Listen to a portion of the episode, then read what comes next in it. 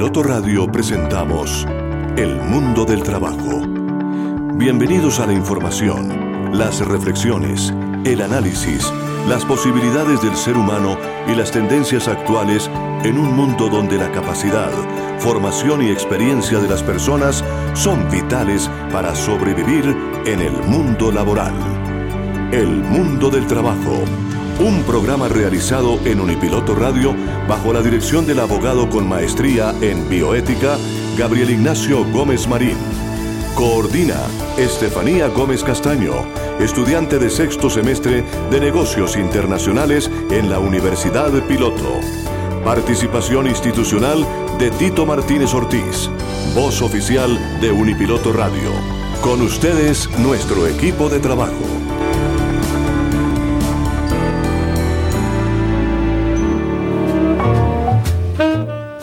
Es muy grato saludar a nuestra audiencia en Unipiloto Radio Online en este mediodía de hoy jueves.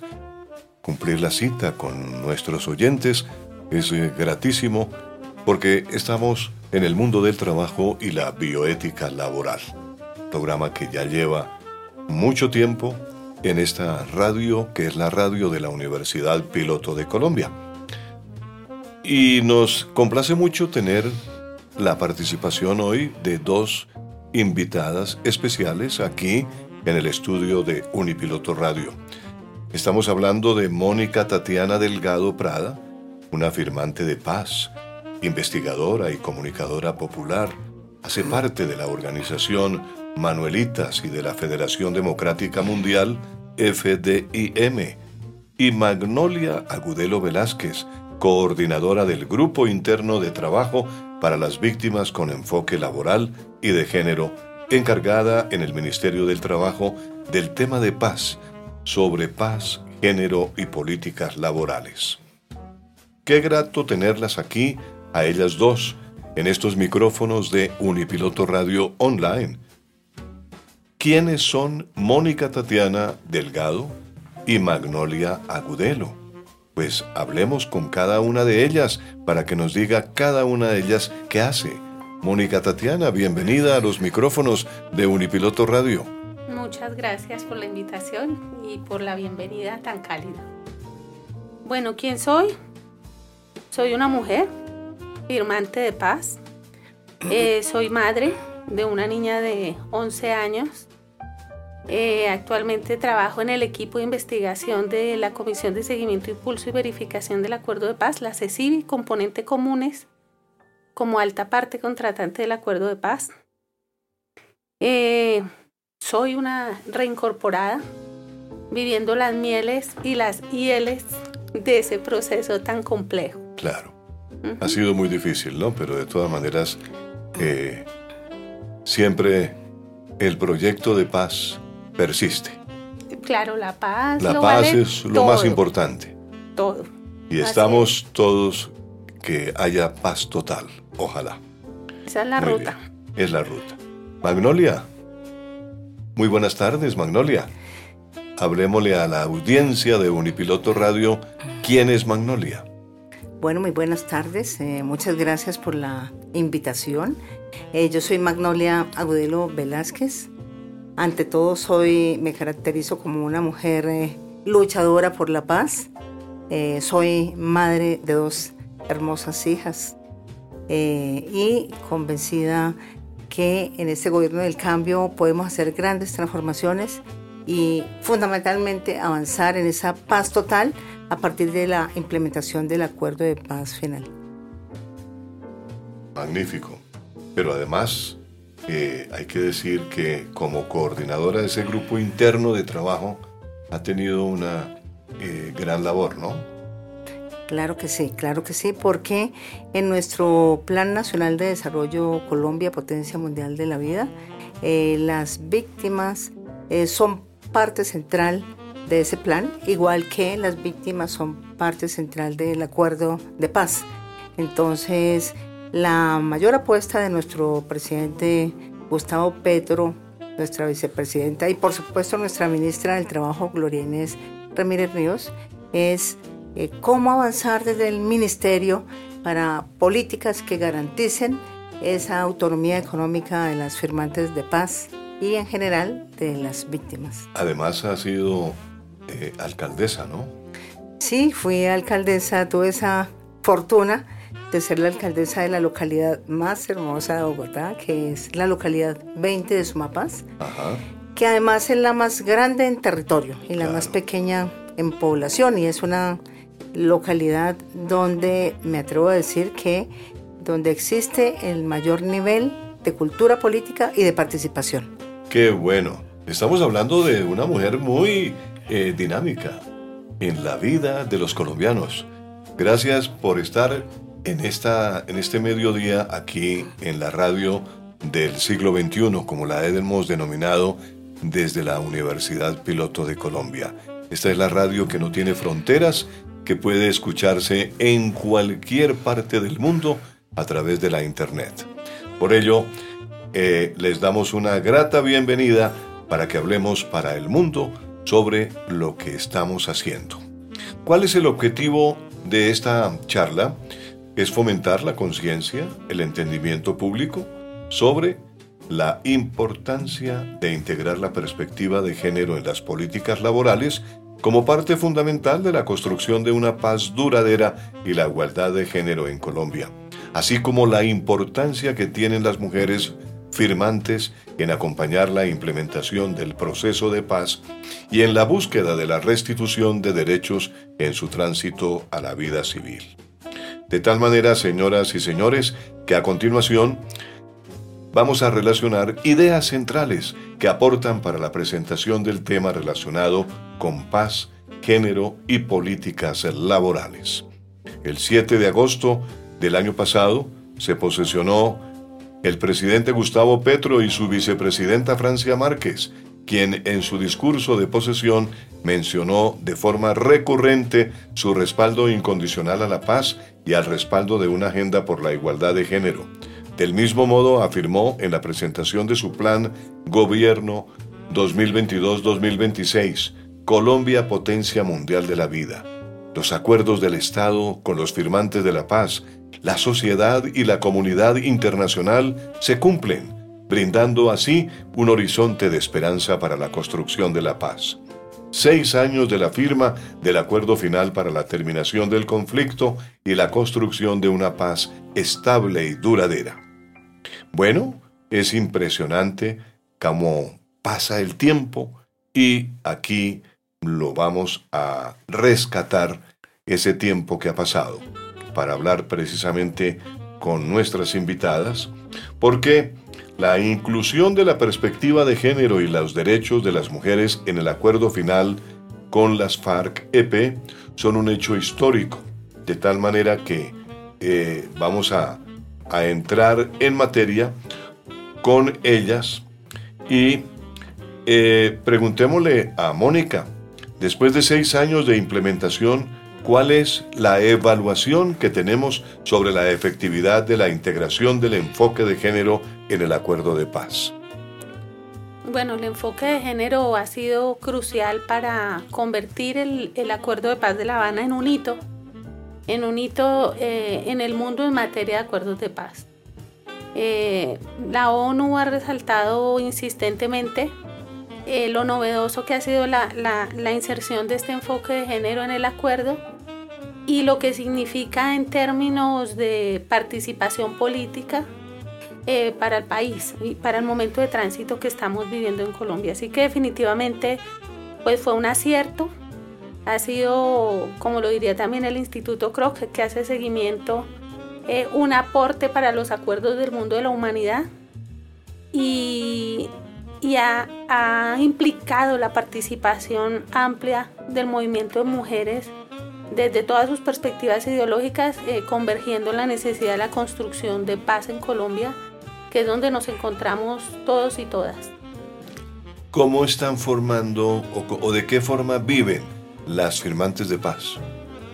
Bueno, vivimos en el área rural, vivimos en el área urbana. En el área rural nos encontramos en los espacios territoriales de capacitación y reincorporación que son los espacios que se crearon para el proceso de, de reincorporación comunitaria También algunas volvimos con nuestras familias eh, y vivimos en las cabeceras municipales. Algunas de nuestras familias se fueron para los espacios de reincorporación. Se fue todo el mundo allá. Hay, espacios donde hay más familias que firmantes, pues a compartir y a, restaurar ese tejido social que rompió las circunstancias y la guerra. Claro. En las ciudades, bueno, eh, también vivimos y padecemos el agite de las ciudades grandes como Bogotá, muchas de nosotras campesinas, sí. eso nos golpea.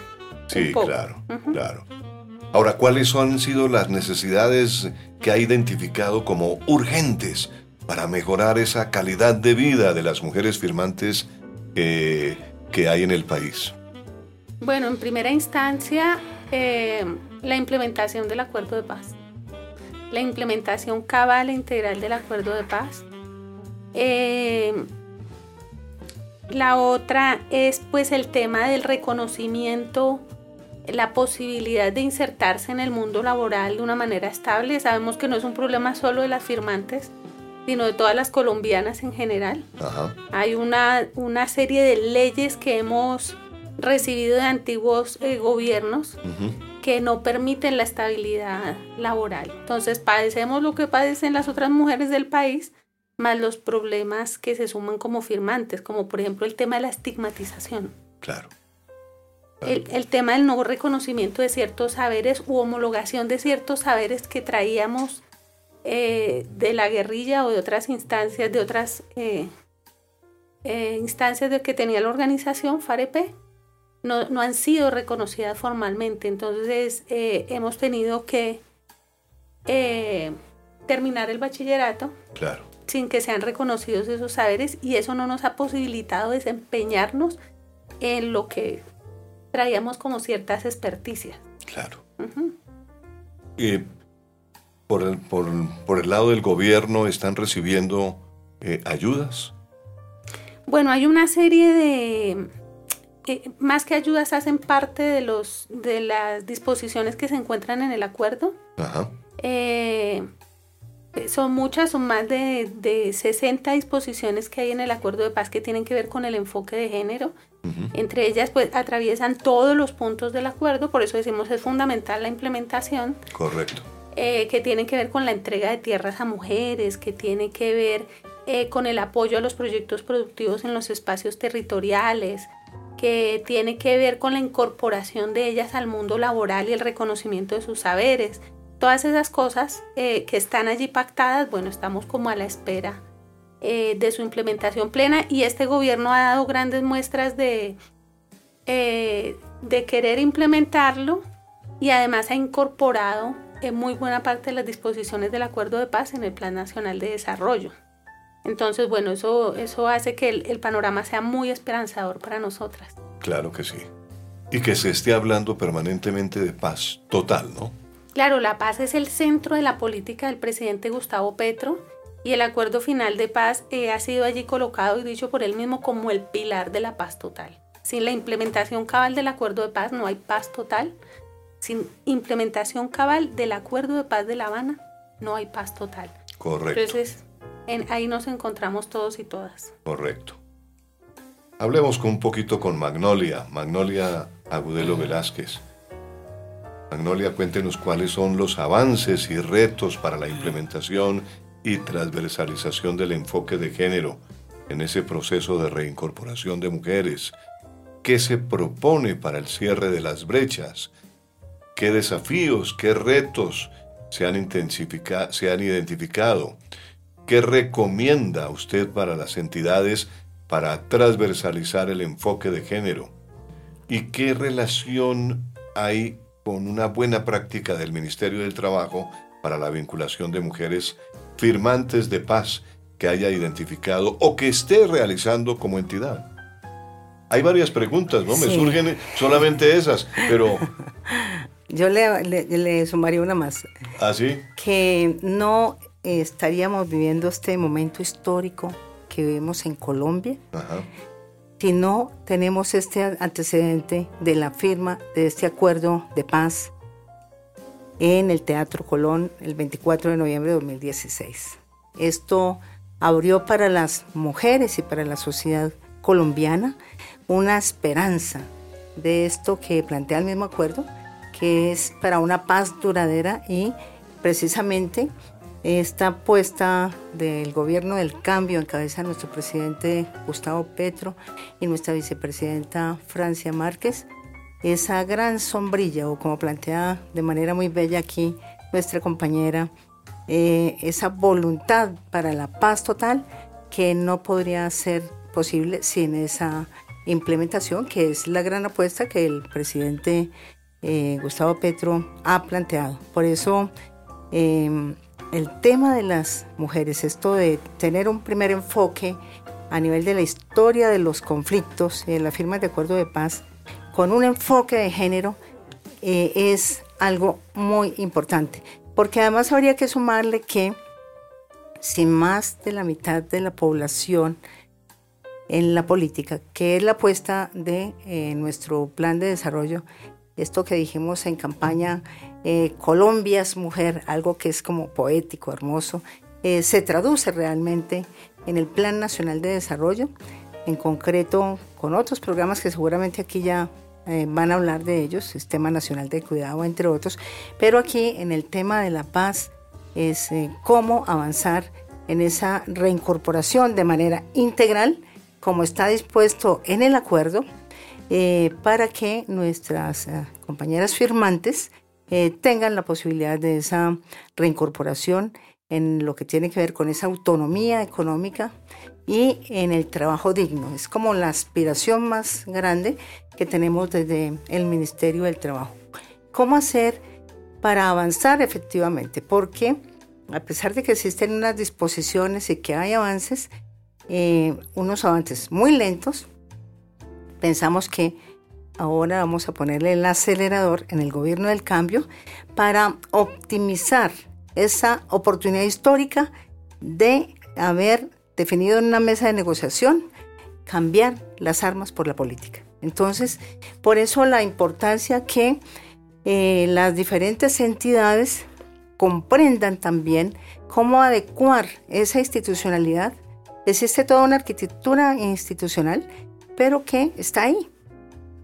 Tenemos todos los instrumentos jurídicos y políticos para ponerla a actuar y para efectivamente garantizar que estas mujeres firmantes que eh, tienen unas sabidurías muy importantes, eh, cómo les hacemos un reconocimiento en términos sociales, culturales y cómo desde cada una de las entidades eh, ponemos el, pedazo o pedacito que hay que colocar eh, en una perspectiva de articulación armónica para que avance efectivamente.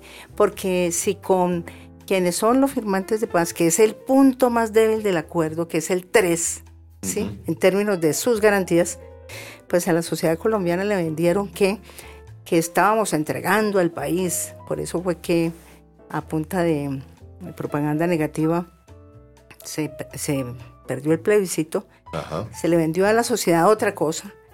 Ese punto en concreto, que es el 3, que tiene que ver con las personas que firmaron el acuerdo, pues prácticamente hoy, después de seis años, ya vamos a cumplir siete años ahorita, el 24 de noviembre, pues preguntemos a estas personas que firmaron cómo están sus vidas, eh, cómo, cómo fue ese ideal que plantearon, pero cómo hoy viven la realidad.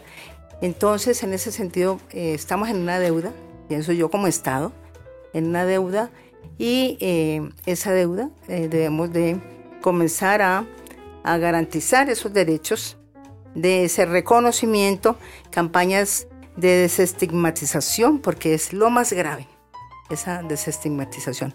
Porque además en el acuerdo hay un punto que también tiene que ver con la problemática que hoy tenemos y, tiene que ver con el desmonte del paramilitarismo, que como lo vemos hoy, Correcto. con, creo yo compañera, que hay 404 eh, firmantes a hoy asesinados, o sea, es absolutamente grave, y tiene que ver con temas del acuerdo que se dejaron como Estado de resolver. Por ejemplo, ese, ¿sí? El desmonte del paramilitarismo que está en el punto de que tiene que ver con participación política. Cómo la sociedad colombiana puede avanzar y cómo desde el gobierno podemos garantizar que sí es posible construir una sociedad donde pensar diferente no nos cueste la vida o no haga que eh, las personas se crean que esa es una opción. Por eso hay que conjurar y poner eh, en el centro la política. Por eso ligar esto con la paz total es una prioridad, es una necesidad que comprendamos que en este país de la belleza, como dice de manera poética nuestro presidente, sí es posible avanzar y avanzar con quienes pacten o han pactado la paz. Correcto. Volvamos con Mónica.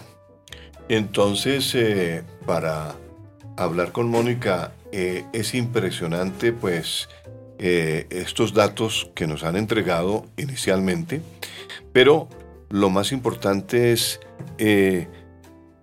estos, estas mesas de diálogo que se están dando últimamente con las disidencias, con el ELN. Mónica cree que eso va a ayudar y va a digamos, a restablecer mm, mucho más la paz en Colombia? Bueno, sí, es la apuesta que, establecimos en el Acuerdo de La Habana, que era la de la paz total, a la que se le han agregado, bueno, algunos elementos y que ahora eh, era la paz completa, se había establecido en el Acuerdo de La Habana. Es la posibilidad de que no hayan más grupos alzados en armas eh, por las razones que sean. Nuestras razones eran políticas. Ahí ahorita se enfrenta el desafío con algunas de estas fuerzas que ya no tienen este carácter. Entonces eh, vemos con mucha esperanza el avance hacia la consecución de, la firma con estas, con estas fuerzas armadas. Em, hemos reiterado en el caso del avance de los diálogos con eh, los grupos que se llaman FARC, pero que, que no son lo que nosotros fuimos eh, que se dialogue o que se ponga en la mesa la necesidad de que ellos no sigan matando a los firmantes. Ese es un compromiso del Estado y, hemos sido reiterativos eh, frente al comisionado de paz que esto debe dialogarse con ellos, debe ponerse en la mesa. Eh, en el debate no sé si como condición para seguir avanzando, pero es un compromiso del Estado la garantía de nuestras vidas. Eh, resta mucha motivación a los integrantes de grupos armados eh, ver que están asesinando a excombatientes porque es como el, ejemplo más palpable eh, de la incapacidad del Estado frente al tema de nuestra seguridad. Claro. Sabemos que allí hay un empeño importante en el presidente Petro, pero sí hemos eh, hecho ese llamado eh, al alto comisionado, que por favor eh, se haga un llamado a estos grupos para que cesen los asesinatos de firmantes por parte de ellos, que es ahorita quienes están poniendo el mayor número de asesinados. Claro. Quería agregar a ese número de la compañera Magnolia el de 10 mujeres. En ese 404 10 mujeres, camaradas mías, han sido asesinadas. Pues lastimosamente, realmente esas situaciones se vienen dando y que eh, igual, eh, ¿cuál es la respuesta que tiene el gobierno y el Estado frente a estos asesinatos? ¿Qué, ¿Cuál es la respuesta en materia de seguridad? Bueno, en el punto 3 eh, se establecen como unos mecanismos para garantizar el, tema de la seguridad, ¿no? Ajá. Una son las, eh, los esquemas de protección de la unidad de protección de la UNP, la Unidad Nacional de Protección. Ajá. Eh, las otras son mecanismos de acompañamiento y de autocuidado que no están propiamente ahí en el acuerdo, pero que se han empezado a generar, por ejemplo, dentro de los espacios territoriales, como mecanismos de autocuidado. Eh, hay una serie de instancias para garantizar la seguridad que se está en la espera de que se establecen en el acuerdo y que se está en la espera de su, de su consolidación. Instancias que deben garantizar eh, la seguridad, por ejemplo, para la, para la participación política. Claro. Eh, ahorita muchos de nuestros camaradas y de nuestras camaradas, porque hay que resaltar el papel de ellas en los liderazgos territoriales, eh, pues están esperando la activación de estas, de estas instancias para poder eh, lanzarse como se han hecho a lo largo y ancho del país a cargos de representación política en cada uno de los territorios. Entonces, bueno, a pesar de que hay estas condiciones de inseguridad, nosotras seguimos avanzando, porque el objetivo, eh, la gran motivación detrás de la firma y detrás del, de la consecución de la paz es la participación política y es la construcción de un eh, gobierno donde haya mayor inclusión social y donde la guerra... Eh, pues donde la guerra no siga siendo el gran impedimento para avanzar hacia la construcción de un verdadero Estado social de derecho. Claro que sí. Muy bien. Magnolia, concluyamos entonces esta charla. ¿Qué nos falta? ¿Qué nos falta para lograr eh, todos los objetivos que se persiguen desde su punto de vista, desde las perspectivas que usted maneja desde el Ministerio del Trabajo? Bueno, eh, lo primero es que es muy importante dejar claro que existen todos los instrumentos nacionales e internacionales Exactamente. que cobijan eh, este acuerdo y que le dan la potestad al Estado para entrar en pleno desarrollo de una política que ya está establecida y es desarrollar los instrumentos. Desde el Ministerio, eh, bueno, sabemos también que por los datos del DANE hay una brecha laboral Em, inmensa. Tenemos un desempleo del 6.7 eh, eh, puntos em, en términos para eh, las mujeres. Ahí hay una brecha en términos del desempleo y una tasa de desocupación de 12.2%. también hemos identificado... Pero las mujeres de... no, el conjunto, el conjunto. Ajá. Si lo vamos a mirar en el tema de las mujeres firmantes, pues ahí la brecha es absolutamente profunda, porque lo que se vive en la sociedad en términos de eh, qué hacen las mujeres, o sea, cómo, cómo se vive este tema de la brecha, que tiene que ver también con su dedicación a los temas del cuidado. Si lo vemos en general en la sociedad, que es muy grande la dedicación de las mujeres al trabajo del cuidado, que es ocho horas con relación a tres 15 eh, minutos con relación a los hombres que se agudizó más en la pandemia o se notó más en la pandemia.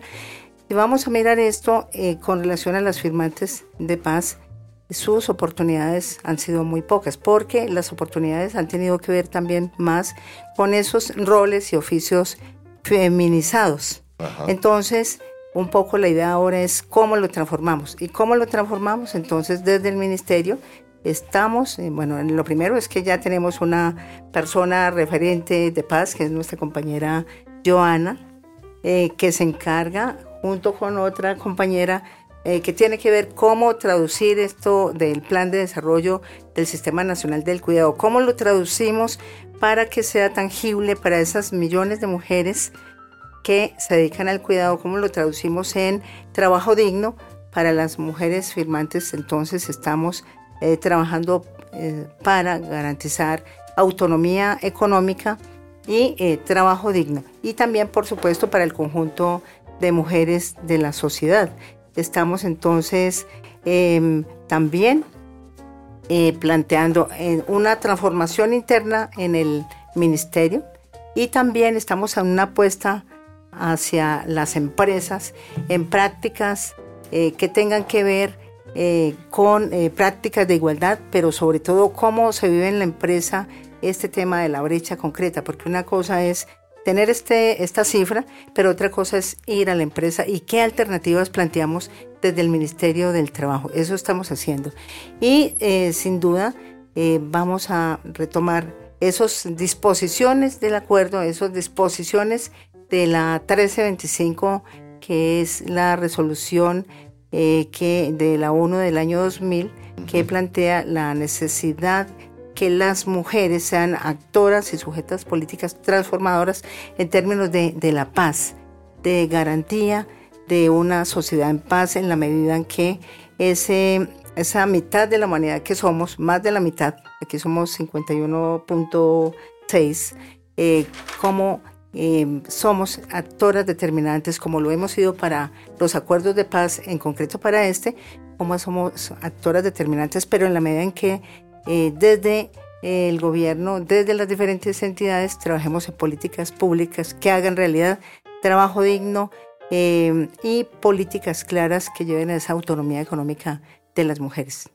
La reforma laboral que está eh, para discusión en el Congreso, ¿ustedes creen que eh, va a traer consecuencias importantes para la vida de ustedes?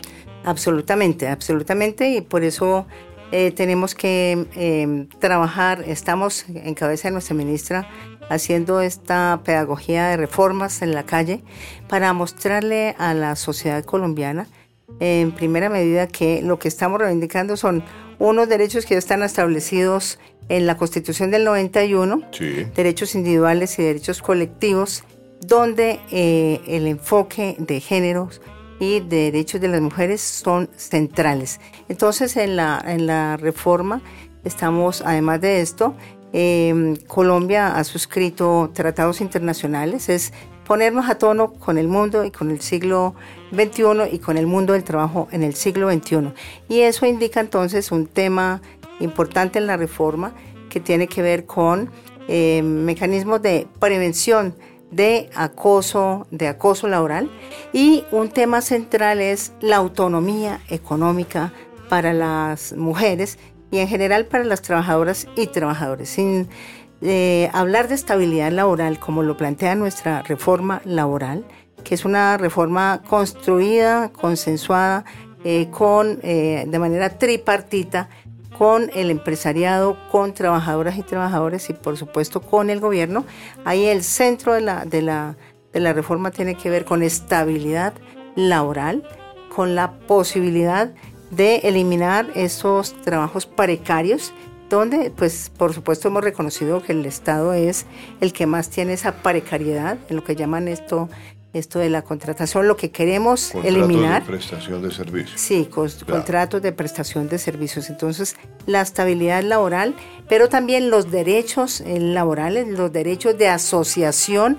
Y aquí hay un tema central que tiene que ver con que en Colombia por esa estigmatización, porque la estigmatización no es solamente hoy afirmantes, no, es la, herencia terrible que, hemos asumido, que se ha traducido en un exterminio, por ejemplo, el movimiento sindical. El 14 de septiembre el presidente Petro estuvo en un gran acto eh, público donde sea un reconocimiento a un sujeto de reparación colectiva, movimiento sindical, en los últimos 30 años em, de imposición de un modelo neoliberal que para poderse imponer tuvo que eliminar eh, a los líderes y lideresas sindicales. Entonces, un tema central de esa reforma tiene que ver también con los derechos de asociación, eh, derechos colectivos, eh, y que como la sociedad colombiana reconoce que el movimiento sindical es un actor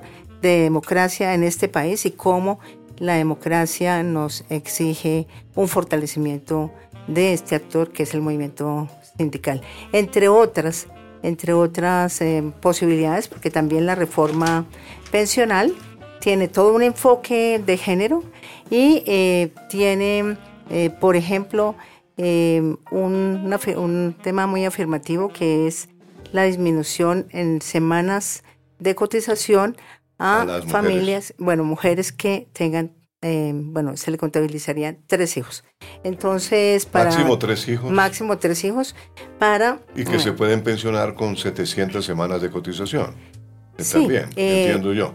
Sí, hoy, bueno, eh, hoy la Corte eh, ha planteado bajar las semanas a mil, entonces yo pienso que sería sobre ese tope que se, que se que quede, que siga avanzando, porque en todo caso, para las mujeres, que, que hoy se le exige 1.300 semanas igual que a los hombres, es absurdo porque por ejemplo, las licencias de maternidad, el tema de los embarazos, todo lo que implica los temas del cuidado, el, todo lo que implica la, necesidad del tiempo para que las mujeres puedan formarse, estudiar, todos estos factores que, también tuvo en cuenta la Corte, pues los tiene en cuenta el proyecto de reforma laboral y de reforma pensional. Y hay un elemento súper importante en la reforma laboral que tiene que ver con el, jornal agropecuario. hoy en el gobierno del cambio, eh, gracias a la bancada del pacto histórico, por primera vez en la historia se reconoce al campesinado como sujeto de derechos. Em, eh, imagínense usted, somos provenientes de campesinado, yo por lo menos soy hija de campesinas y campesinos campesino y una campesina. Y por primera vez a la gente que ha sido la base de este país, la base del desarrollo de esta Colombia de la país de la belleza, apenas ahora hay ese reconocimiento en el Parlamento que se presentó un proyecto que ya fue aprobado como sujetos de derechos eh, colectivos. Es algo muy importante. Es por eso entonces ese jornal agropecuario es el reconocimiento a ese trabajo que en el campo es diferente y que eh, se ha identificado que en el campo eh, casi el 85% de campesinos y campesinos están en la informalidad. ¿sí? Entonces, lo que implica... Y, que no tienen ninguna prestación social. ¿no? la, la, parte de la seguridad social, que es tan importante llevarla también al campesino y a la, mujer campesina. Aquí hemos hablado varias veces, ya hemos hablado en algunos programas e incluso tuve aquí invitadas especiales que forman parte de, esa, de ese núcleo de familias campesinas, mujeres que nos han traído su historia, su cuento y toda la parte eh, eh, que están viviendo en el campo, ¿no? ¿Cómo están viviendo? ¿Qué es lo que reciben realmente? ¿No? Y eh, como ustedes han dicho, el gobierno de Gustavo Petro quiere que esas mujeres sean el día de mañana mejor remuneradas que sean unas personas que respondan mucho más ampliamente por sus familias y que puedan realmente eh, sacar adelante sus hijos, ¿no? Y que puedan, que puedan tener mucha más eh, eh, reconocimiento, en todo caso, desde el punto de vista social, que le hace falta también, ¿no? Muy bien. Claro, y que tengan un reconocimiento. Miren que hay un, esto es una algo que se relaciona la reforma laboral y pensional. En la medida que tengamos un trabajo estable, como dice nuestra ministra Glorines, una persona puede pensar, por ejemplo, en conseguir una casita, o sea, una familia. Desde eh, eh, en la medida que tengamos estabilidad laboral, entonces vamos a poder cotizar a, pensiones. A pensiones. O sea, eh, una la punta a la otra. Entonces, y estas mujeres del campo, nuestras mujeres campesinas y rurales, pues tendrán la posibilidad y por eso hoy eh, la apuesta nuestra es cómo avanzar eh, con esta reforma a otros sectores que, no que, nunca se habían tocado en Colombia, eh, por ejemplo, como todas las plataformas digitales, una, cosas nuevas del mundo del trabajo que están enriqueciendo a los dueños, pero están empobreciendo a quienes están haciendo esa riqueza. Entonces, simplemente el reconocimiento de los derechos de los trabajadores y trabajadoras, así como el tema de las horas diurnas y nocturnas, todo lo que se perdió con esa ley 100 y ley 50. Magnolia, muchas gracias. Mónica, muchas gracias eh, por estar en este programa del mundo del trabajo. Como siempre, puertas abiertas, micrófonos dispuestos para que ustedes expongan lo que quieran, cuando quieran. No es sino que nos comuniquen y aquí estamos siempre escuchándolas. Y tengan ustedes la seguridad de que desde el mundo de la academia estamos difundiendo lo que es verdadero, lo que es importante para la sociedad colombiana y sobre todo de llevar una paz total a nuestro territorio y que los proyectemos a nivel mundial dentro de esa paz total. Y, naturalmente, llegamos al final de nuestro espacio El mundo del trabajo y la bioética laboral, aquí, en Unipiloto Radio Online, la radio de la Universidad Piloto de Colombia. El próximo jueves estaremos de nuevo con ustedes. Recuerden la hora 12 del día para que no se confundan. Jueves 12 del día, el mundo del trabajo y la bioética laboral con otros temas y con otros invitados especiales. Hasta entonces. En Unipiloto Radio hemos presentado El mundo del trabajo y la bioética laboral. La información, las reflexiones, el análisis, las posibilidades del ser humano y las tendencias actuales en un mundo donde la capacidad, formación y experiencia de las personas son vitales para sobrevivir en el mundo laboral. El Mundo del Trabajo, un programa realizado en Unipiloto Radio, bajo la dirección del abogado con maestría en bioética, Gabriel Ignacio Gómez Marín. Coordina Estefanía Gómez Castaño, estudiante de negocios internacionales en la Universidad Piloto. Conduce Tito Martínez, voz oficial de Unipiloto Radio Online. No te pierdas nuestro próximo programa, jueves de 12 a 1 del mediodía, solo por Unipiloto Radio Online.